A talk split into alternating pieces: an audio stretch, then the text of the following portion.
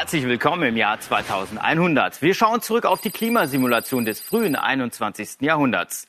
Der Klimawandel hat unseren Städten massiv zugesetzt mit extremen Auswirkungen, die wir uns jetzt mal anschauen. Denn innerhalb der vergangenen 80 Jahre schaffte es die Weltbevölkerung nicht, auf Kohle, Öl und Gas zu verzichten. Die Temperatur in den Sommermonaten, sie ist deutlich gestiegen. In Berlin liegen sie jetzt im Vergleich zu 2017 im Schnitt um 6 Grad höher. Das ist ZDF-Wettermoderator Östen Terli. In einem Clip beschreibt er, wie das Wetter in Berlin in etwa 80 Jahren aussehen wird. Ein Wetterbericht für das Jahr 2100 also. Das heißt auch mehr heiße Tage mit über 30 Grad.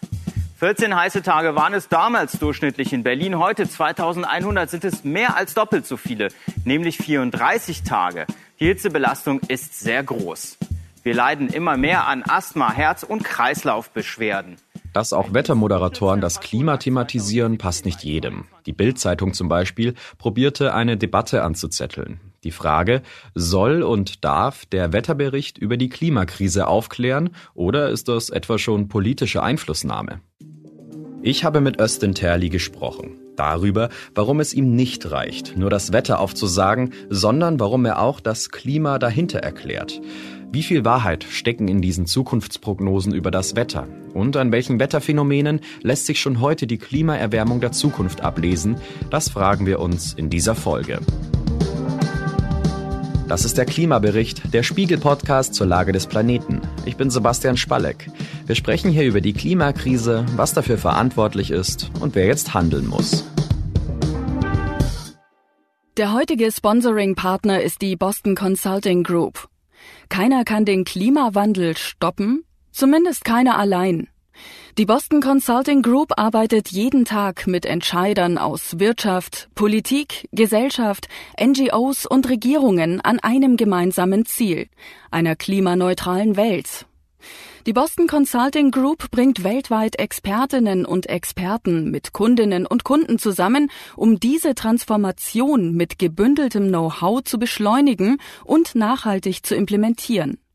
Dabei entstehen klimafreundliche und profitable Lösungen.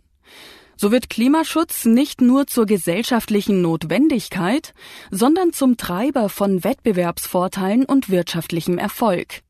Nie war es wichtiger als jetzt, gemeinsam zu handeln. Group Up for Climate.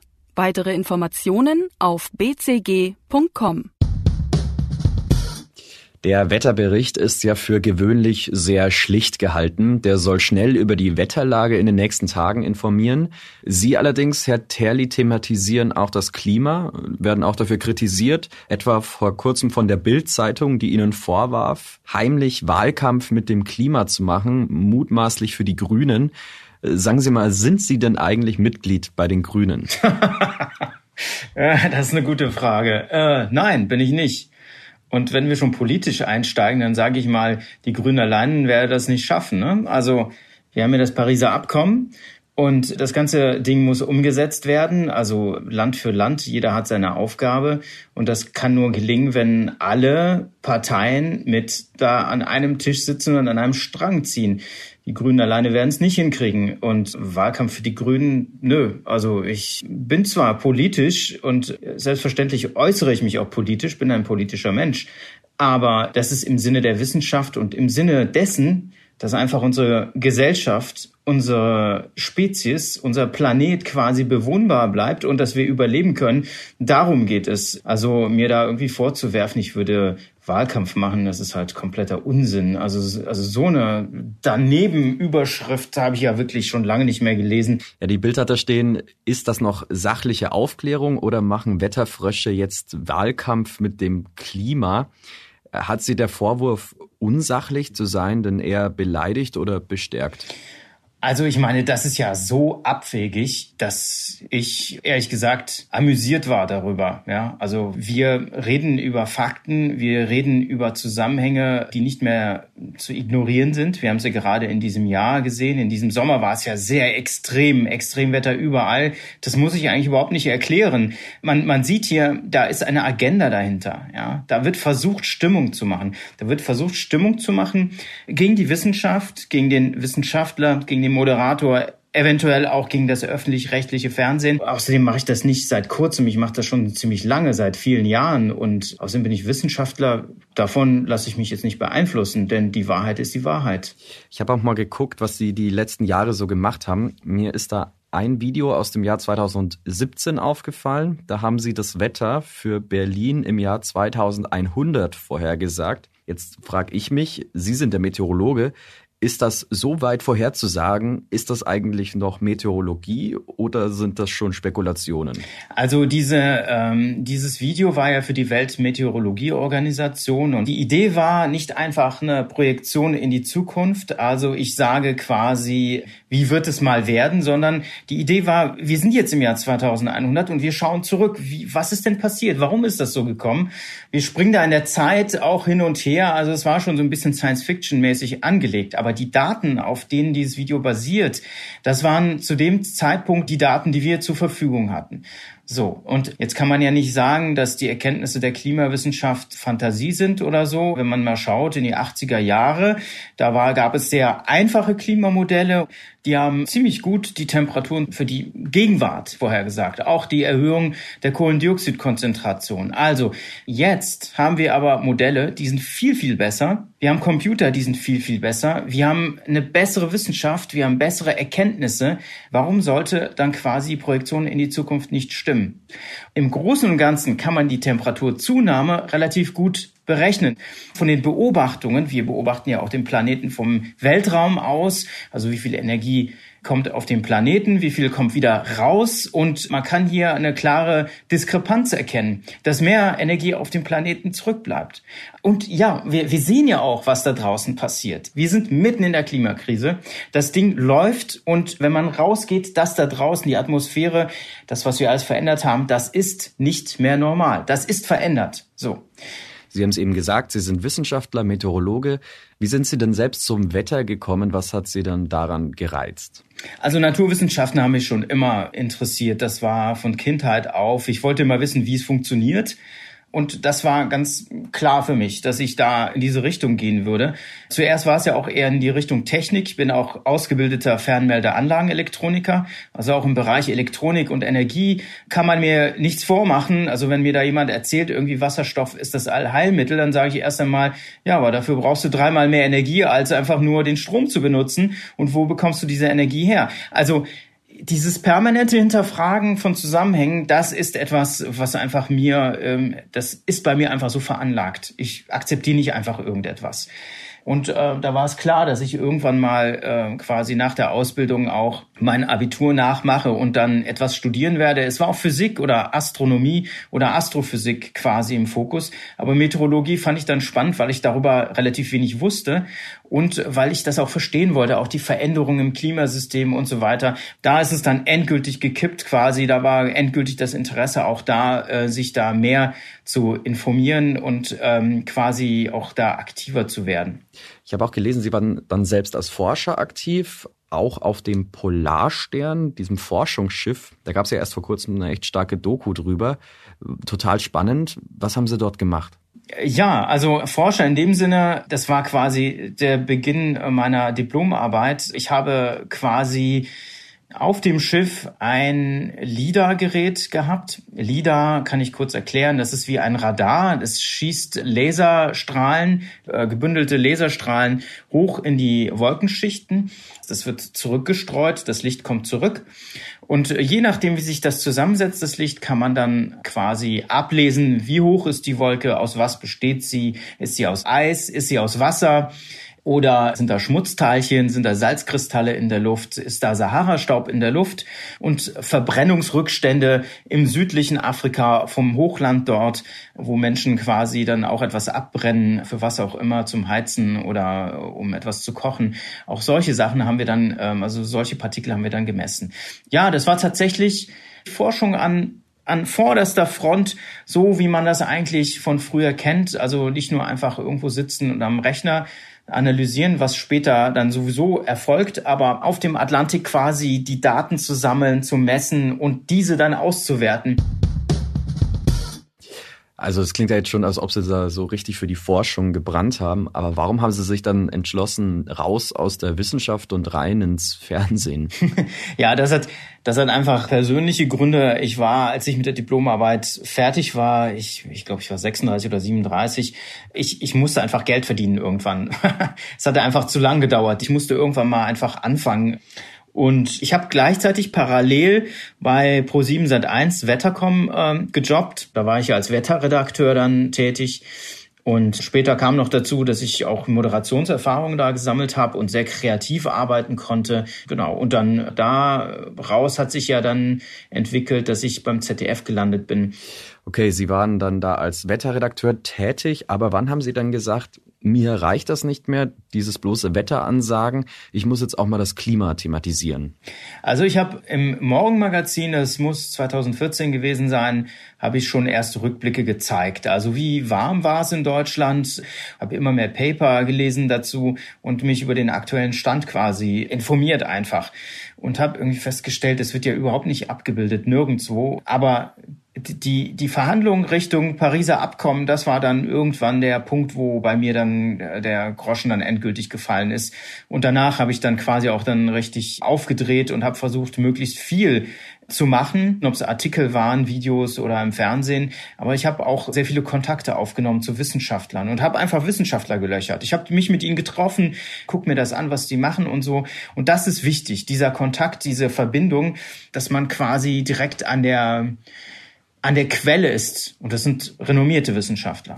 Und wie haben dann Ihre Kolleginnen und Kollegen reagiert, als Sie dann so richtig angefangen haben, das Klima zu thematisieren? Ja, welche Kollegen meinen Sie denn in der Redaktion? Ja, genau die. Die fanden das gut. Also ich meine, letztendlich fanden eigentlich alle das ganz gut. Letztendlich sind wir ja Experten und wenn die Klimafolgen, also die Veränderungen da draußen in der Atmosphäre sich auf das Wetter auswirken, wie kann man denn darüber nicht mehr nicht reden? Es wäre ja nur die halbe Information oder ich würde etwas weglassen. Sie sagten ja, das war um 2014. Jetzt im Nachhinein denken Sie vielleicht sogar, das war ein bisschen zu spät? Ja, also eigentlich nicht, weil ich ja bis zu dem Zeitpunkt noch nicht in der Position war, so viele Menschen zu erreichen. Also natürlich konnte ich Artikel schreiben und Videos machen, aber es machte etwas mit der Situation in dem Moment, wo ich quasi vor der Kamera stand und realisierte, dass ich eine ganz andere Verantwortung habe. Also ich habe nicht nur die Verantwortung, den Menschen am nächsten Tag zu sagen, liebe Leute, da kommt ein Sturm, passt auf, sondern ich muss auch sagen, der Sturm ist quasi geladen durch die Klimafolgen. Der ist auch deswegen schon gefährlich. Das gehört genauso mit rein. Wer das nicht sieht, gerade diejenigen, die äh, quasi im Fernsehen arbeiten, in der Meteorologie, also Wettervorhersage machen und diese Verbindung nicht bringen, da sage ich ganz klar, da, da fehlt eine Information. Haben Sie denn auch Feedback erhalten? Also wie reagieren die Zuschauerinnen und Zuschauer darauf, dass sich jetzt ein Meteorologe hinstellt und ihnen mehr oder weniger Angst vor dem Klima der Zukunft machen will? Also ehrlich gesagt, mir macht ja mir macht ja die Veränderung im Klimasystem Angst.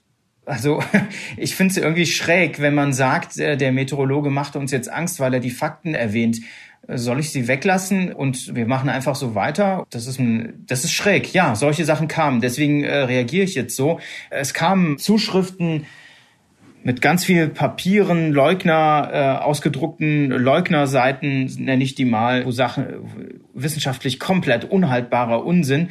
Ähm, und da, ja, die haben auch versucht, mich zu äh, unter Druck zu setzen damit und Stress zu machen. Vor allem wird dann irgendwie immer der Arbeitgeber mit reingezogen. Ne? Das ist natürlich die ganz nette Version. Quasi, äh, wir machen jetzt so viel Druck, dass der Terli fliegt. Ne? Das hätten die natürlich gerne. Aber das ist die eine Seite. Es gibt auch unfassbar viel Positives. Ich habe jetzt sehr viel Kontakt zu Journalisten, Wissenschaftskollegen, Meteorologen äh, und auch etliche Politiker, die sich dafür einsetzen, dass wir quasi Klimaschutz umsetzen können. Aber ehrlich gesagt, wüsste ich gar nicht, warum man das überhaupt bewerten müsste, positiv oder negativ, weil es gehört einfach dazu. Es ist einfach Common Sense. Und das muss, das müssen wir auch einfach mal so sagen. Es gibt daran nichts zu rütteln, dass die Klimafakten ins Wetter gehören und auch überhaupt überall sonst auch. Wenn wir kein stabiles Klima haben, ist unsere Existenz einfach gefährdet. Das sind diese, dieser einzelne Satz, der sagt einfach alles aus. Und ähm, darauf müssen wir uns einfach beziehen und wir müssen schauen, dass wir die weitere Erhitzung des Planeten eindämmen. Die Folgen sind uns klar. Die Folgen sehen wir auch jetzt schon. Das Wetter wird immer extremer und das wird sich weiter fortsetzen. Aber wie oft kann man denn den Menschen abends erzählen, übrigens, es gibt echt schlimme Wetterextreme und äh, schuld ist die Klimaerwärmung, die ist komplex und gefährlich. Und was bringt es denn den Menschen, so eine Ohnmacht mitzugeben, die ja eigentlich nur wissen wollen, ob sie morgen einen Regenschirm brauchen? Na gut, ähm, also ich meine, wenn sie morgen den Regenschirm mitnehmen und dann quasi irgendwo stecken bleiben im Hochwasser, und dieses Hochwasser hat damit zu tun, dass die Atmosphäre pro Grad sieben Prozent mehr Feuchtigkeit aufnimmt und somit ihr Hochwasser davon beeinflusst wurde. Warum sollte man das nicht erwähnen? Warum sollte man das nicht sagen? Ähm, immer wenn es ein Ereignis gibt, wo es, wo es angebracht ist, muss man es sagen. Und das dass die Leute das nicht hören wollen, das glaube ich auch nicht. Ich glaube mittlerweile, dass die Menschen sehr sensibilisiert darauf sind und äh, die wissen sehr genau, was da eigentlich abgeht. Und das wird ja auch immer vorgeschoben. Ja, das wollen die nicht hören oder das verstehen die nicht. Ich glaube, dass die das sehr gut verstehen und dass diese Informationen auch genau dahin gehören, vor allem in den Wetterbericht, weil das Wetter direkt mit den Klimafolgen zusammenhängen und da gibt es einfach nichts zu deuten. Manche verstehen es ja wohl trotzdem noch nicht so gut. CDU-Kanzlerkandidat Armin Laschet, der sagte in der Talkshow Anne Will, eine Wetterfrage ist nicht immer gleich eine Klimafrage. Das ist jetzt schon eine Sicherheit. Ja, aber es war am Anfang trotzdem. War es Sommer. war der heiße Sommer ist, aber das ist eine Wetterfrage ist nicht immer eine Klimafrage. Und die Frage, ob aber Extremwetterereignisse Baerbock, aber Wetter und Klima, das wird ja zu gerne durcheinandergewirbelt. Was glauben Sie denn? Was meint er damit? Tja, das müssen Sie ihn fragen. Ähm, ja, also Wetter ist erst einmal das, was jetzt passiert. Klima ist so, wie man es immer sagt, was ja auch klar ist. Es sind die Durchschnittswerte von, sagen wir, 30 Jahren oder es ist Paläoklimatologie. Dann geht es eben noch weiter zurück. So, äh, das wird ja immer so vorgeschoben. Das kann man miteinander nicht vergleichen. Das eine ist das und das andere. Aber die Folgen der Klimaveränderung, und das ist genau das, worüber wir reden. Die Veränderungen, die schon stattgefunden haben, diese Folgen haben eine Auswirkung auf das Wetter. So. Und das muss man darstellen. Was Politiker verstehen oder verstehen wollen, das entzieht sich meiner meiner Vorstellungskraft, ehrlich gesagt, weil Politiker haben auch Berater. Sie haben sehr gute Berater. Ich kenne einige von denen. Das sind Top-Leute, Top-Wissenschaftler. Wenn man auf diese Menschen nicht hört, dann weiß ich es auch nicht. Was jetzt Wetter ist und wie genau Klimaveränderungen das Wetter verändern, das weiß man ja auch nicht sofort. Das weiß man ja nicht in der Situation. Ist es dann nicht ein bisschen gefährlich, nach so einem extremen Wetterereignis zu schnell kausale Zusammenhänge zu unterstellen? Zum Beispiel der Starkregen im Westen Deutschlands. Woher wissen wir denn, dass das die Folgen des Klimas sind und nicht nur ein zufälliges Unwetterereignis? Soll ich Ihnen sagen, dass dass dieses Ereignis, dass diese Flutkatastrophe im Vorfeld schon auf eine Klimafolge zurückzuführen war? Der Jetstream, auf den wir ja immer wieder hinweisen, der war ganz woanders. Dieses Tief, das war abgekoppelt, bewegte sich extrem langsam. Der Deutsche Wetterdienst hat vor Jahren gesagt, dass diese Tiefs Mitteleuropa zunehmen werden. Das war um das Jahr 2016. So. Dieses Tief war speziell sehr langsam unterwegs und hatte all die Kriterien, die man sich überlegen kann, wie eine Klimafolge auszusehen hat. Der Jetstream war woanders. Die Wissenschaft zeigt ja, dass der Jet quasi sich äh, anders verhält als vor Jahrzehnten. Und das sagt nicht nur ich als Meteorologe, das sagen Kollegen hier, das sagen Kollegen woanders, dass der Jetstream sich verändert. Und ich sehe es in den Daten. Ich sehe es direkt. Ja? So diese Unwetterkatastrophe, dieses Tief, was sich so extrem langsam bewegt hat, dass es fast stecken geblieben ist, hat viel Feuchtigkeit mitgebracht. Es war, die, die Luft war gesättigt, bis in große Höhen und hat sich dabei langsam bewegt. Und so kamen diese enormen Regenmengen zusammen. Und dieses Ereignis war auch Tage zuvor schon sichtbar. So. Also, es ist natürlich schwierig, immer Kausalzusammenhänge, so einen Zusammenhang direkt zu führen Aber dass es ein Extremwetterereignis werden würde, das war absehbar.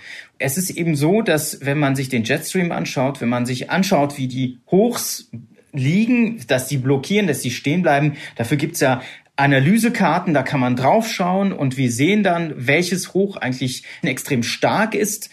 Da kann ich sehen, dass es gibt Blockade, es gibt Blockadesituationen auf der ganzen Nordhemisphäre, überall stecken die Hochs fest. Dann ist das keine normale Situation. Und auch das wird aus der Wissenschaft gedeckt, dass quasi solche Blockaden durch, den, durch die Verlangsamung des Jetstreams dann zustande kommen. Also ähm, ich würde sagen, dass Meteorologen anfangen müssen, anders auf die Karten zu schauen. Nicht nur einfach auf ihre paar Karten in Deutschland und vielleicht einfach in Europa, sondern sie müssen immer mehr globale Analysen machen. Oft sind ja diese Extremwetterereignisse durch die Klimaerwärmung irgendwie paradox und wollen jetzt nicht in ein genaues Muster passen. Bei uns war es diesen Sommer 2021 nach mehreren Jahren der Hitzewelle nicht noch wärmer, sondern wieder kühler. Also wie kommt das? Ich glaube, das fragen sich viele. Naja, also der Sommer war ja jetzt nicht zu kühl, ne? Also das war eigentlich wieder zu warm. Hauptsächlich kommt es dadurch, dass Wettersysteme stecken bleiben. Also es hat wieder mit dem Jetstream zu tun wenn quasi ein Wettersystem hängen bleibt, zum Beispiel über den Frühling, der war ja tatsächlich deutlich zu kühl, da lag ein Hoch über dem Nordatlantik und so kam immer wieder kühle Luft aus dem Norden zu uns. Und das blieb ja so, ne? Und dadurch hatten wir den Eindruck, ja, wo bleibt denn der Frühling? Warum ist das so? Gerade im Kontrast dazu, wie es in den vergangenen Jahren war, da wurde es ja immer sehr, sehr warm schon im Frühling.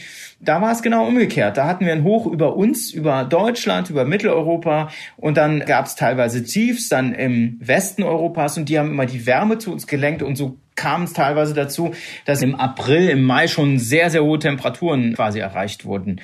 Das Gleiche kann eben passieren, wenn, wenn ein Hoch woanders stecken bleibt und permanent kalte Luft zu uns führt. Das ist die gleiche Seite der gleichen Medaille, muss man sagen.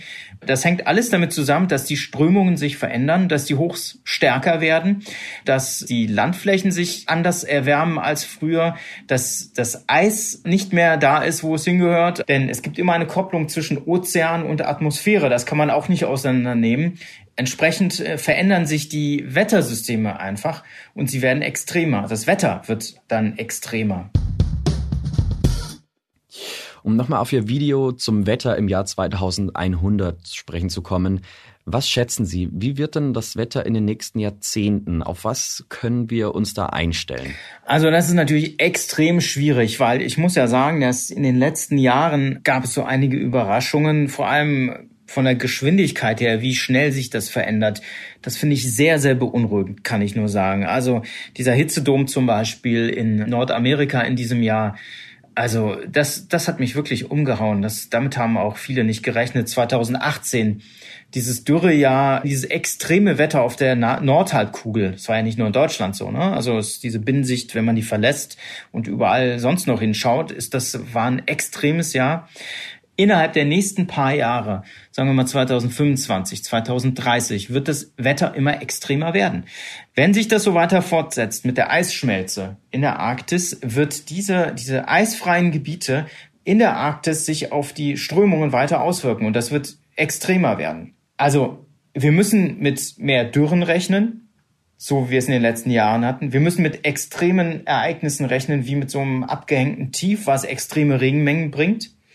Wir müssen mit Stürmen rechnen, die sehr stark werden können, je nachdem, wie der Polarwirbel welchen Zustand er hat. Wir müssen mit heftigen Kaltluftausbrüchen aus der Arktis rechnen. Auch das gehört dazu, weil wenn irgendwo die Strömung blockiert wird, kommt die Kälte eben zu uns. Das sind die Auswirkungen, die vielleicht in den nächsten Jahren sich weiter verschärfen werden. Und auch die Brände in Kalifornien, in Sibirien. Und es kann sein, dass irgendwann mal in einem extremen Hitzesommer, vielleicht auch in Brandenburg dann auch mal zu großen Bränden kommt und dass die Brände auch bis vor Berlin dann ziehen. Also das sind Sachen, die im Bereich des Möglichen sind. Das kann eben auch zu extremen Schneefällen zum Beispiel führen. Wenn über lange Zeit aus dem Norden kalte Luft zu uns geführt wird, die sehr feucht ist, dann kann es auf der Alpen-Nordseite vor allem dann zu großen Schneemassen kommen. Das hatten wir, ich weiß jetzt gar nicht mehr, vor zwei Jahren in einem Januar Da hatte ich da auch darauf hingewiesen, dass die Wetterlage sehr stabil ist und dass da sehr viel Schnee kommt. Und dann hieß es auf Twitter, einige User meinten dann, ja, früher in den 80ern hat es auch viel Schnee gegeben und so weiter. Da meinte ich, liebe Leute, das ist nicht das Gleiche. Das System hier hängt fest und das lenkt permanent feuchtkalte Luft an die Alpen und es wird da große Schneemengen geben. Ja, und wie kam es? Es gab Rekordschneemengen auf der Alpen-Nordseite. Da ist es eben die Sache, dass auch einfach nicht zugehört wird, wenn man so etwas sagt. Also es gibt ja mittlerweile echt viele Bücher übers Klima. Also Deutschland 2050 ist so ein Beispiel, das beschreibt, wie die Klimaerwärmung unser Leben verändern wird. Mit dem Autor Thoralf Staudt habe ich neulich schon gesprochen. Dann Krimi-Autor Frank Schätzing hat ein Buch geschrieben und äh, ihr Kollege, Wettermoderator Sven Plöger, der warnt, zieht euch warm an, es wird heiß. Also so heißt das Buch.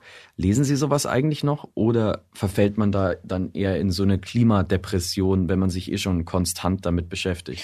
Ja, umgekehrt. Warum fällt man denn in eine Klimadepression? Ist das denn auch so? Ja, das, das Thema ist natürlich sehr belastend, aber es ist ja nicht so, dass alles jetzt vorgezeichnet ist. Die Projektion der Wissenschaftler, das ist ja ein Wenn-Dann. Ja? Also wenn wir jetzt so weitermachen und den Ausstoß von Kohlendioxid verringern, also wie es im Pariser Abkommen quasi als Kompromiss festgelegt wurde. Wenn wir das nicht machen, dann passieren 2030 diese Sachen, 40 diese Sachen, 2050 das, bis ins Jahr 2100. Das ist ja eine Wenn-Dann-Geschichte. Wir müssen uns ja gar nicht frustrieren lassen und sagen, es ist alles verloren. Das ist es ja nicht. Wenn wir die 1,5 Grad nicht halten, dann ist es immer noch besser, 1,8 Grad zu halten, anstatt 2,5 oder 3. Ja, auch wenn wir jetzt schon spüren, dass es äh, sehr gravierend zur Sache geht, haben wir ja noch eine Chance. Ich habe jetzt kein spezielles Buch dafür, das äh, was äh, tatsächlich da jetzt irgendwelche Handlungsanweisungen gibt. Da brauchen wir auch nicht, weil letztendlich gibt es super gute Berater, es gibt super gute Wissenschaftler, die eigentlich auch schon alles gesagt haben. Es ist ja schon alles gesagt worden. Ne? Und eigentlich, wenn man sich überlegt, wir haben die Erkenntnis ja auch schon vollständig. Wir wissen schon, was da draußen passiert und wir wissen, wo der Pfad hingeht, wenn wir nicht agieren. Das Einzige, was wir tun müssen, ist agieren, loslegen. Ja, dann spielen wir mal Politikberater. Wie können wir in Zukunft denn vorsorgen, um uns vor solchen Extremwettern und der Klimaerwärmung zu schützen? Also, was grundsätzlich nicht verstanden wird, ist, was ist Ursache und was ist Wirkung. Ja, Grundprinzip in der Wissenschaft. Die Ursache ist das Kohlendioxid. Das ist ja eingelagert gewesen vor Millionen von Jahren in der Erde, war also abgeschieden aus der Atmosphäre. Deswegen hat sich ja unsere Atmosphäre so entwickelt, weil das ja rausgezogen wurde. Ne? Also absolut verständlich. So, was wir machen ist, wir holen das Zeug raus, verbrennen es und setzen wieder Kohlendioxid frei. So, und dieses Kohlendioxid führt zur Erwärmung. Das ist ganz klar der Fakt. Also müssten wir doch als erstes dafür sorgen, dass wir einfach nicht mehr so viel Kohlendioxid ausstoßen und versuchen, das einzugrenzen. Das ist das Unabdingbare, was als erstes gemacht werden muss. Und die regenerativen Energien, die müssen massiv ausgebaut werden. Nicht so wie in den letzten acht bis zehn Jahren, wo irgendwie das immer weiter eingestampft wurde. Das muss wirklich weit ausgebaut werden. Wir wollen ja auch Strom bzw. Wärme aus Strom gewinnen mit Wärmepumpen. Wir wollen unsere Elektroautos laden, unsere äh, Elektrofahrräder laden und das das wird ja nur grün in dem Sinne, wenn der Strom quasi auch aus regenerativen Energiequellen gewonnen wird. Finden Sie diese Debatte um die persönlichen Veränderungen, also die Leute sollen weniger Fleisch essen, weniger Auto fahren, weniger Konsum allgemein, denken Sie, das ist eher eine Scheindebatte oder, oder gehen Sie da mit? Ja, es ist eine Scheindebatte, definitiv. Man versucht hier die Verantwortung auf den Einzelnen abzuwälzen, aber was passiert denn mit dem Einzelnen, wenn er so eine gewaltige Aufgabe, er soll die Klimakrise lösen, ja? Das Einzige, was man damit erreicht, ist, dass man den Einzelnen frustriert, weil egal was er macht, er wird das nicht schaffen. Also, wir brauchen Lenkungswirkung von Gesetzen, von Entscheidungen, die viel, viel größer sind. Das Problem ist ja mittlerweile auch so groß angewachsen, dass der Einzelne so, so fast nichts mehr machen kann. Und vor allem öffnet das Tür und Tor quasi diejenigen unter Druck zu setzen, die sich nicht so schnell anpassen können. Es gibt halt nun mal Leute, die brauchen länger. Es ist auch eine psychologische Sache. So. Aber wen man unter Druck setzen muss, ist definitiv die Politik, weil die hat nämlich die Mittel in der Hand, diese Entscheidungen und die Lenkungswirkungen mit Gesetzen umzusetzen. Dafür sind sie letztendlich gewählt. Also wir sind auch nicht Spitzenreiter auf der Welt mit dem Klimaschutz. Wir sind relativ weit hinten und das wird sich nicht ändern, solange die Politik nicht richtig Gas gibt. Und dann noch ein letztes vielleicht den Klimaschutz nicht negativ framed, ja, nicht mit Verzicht um die Ecke kommt, ja, sondern als Chance, als Chance für Jobs, für Weiterentwicklung, um Armut abzubauen, um eine bessere Welt zu haben, um bessere Luft zu haben, um einfach ein besseres Auskommen mit der Natur, mit Menschen, mit der Gesellschaft. Der ausgedachte Wetterbericht über das Jahr 2100, der war ja sehr düster. Wenn Sie jetzt noch eine Vorhersage treffen müssten, glauben Sie, wir können das mit dem Klima noch ändern? Ich bin nicht optimistisch, ich bin realistisch, bin immer ein Realist und derzeit sieht es nicht gut aus, ganz klar. Aber das heißt ja nicht, dass wir das nicht ändern können.